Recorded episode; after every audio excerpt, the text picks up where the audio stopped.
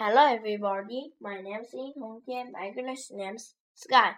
今天我为大家朗读 P 六十英语书 P 六十。Read the story.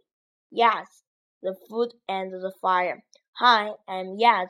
I live in the Stone Age. This is my family. We live in a cave, and we have a fire in our cave. Fire gives us heat and light. We always eat raw meat. My parents and my sister like raw meat, but I hate it. It does not taste good at all.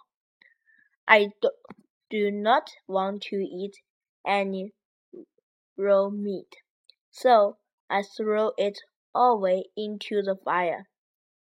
The meat smells very nice. We try the meat. It tastes great. Now we cook all our meat on the fire.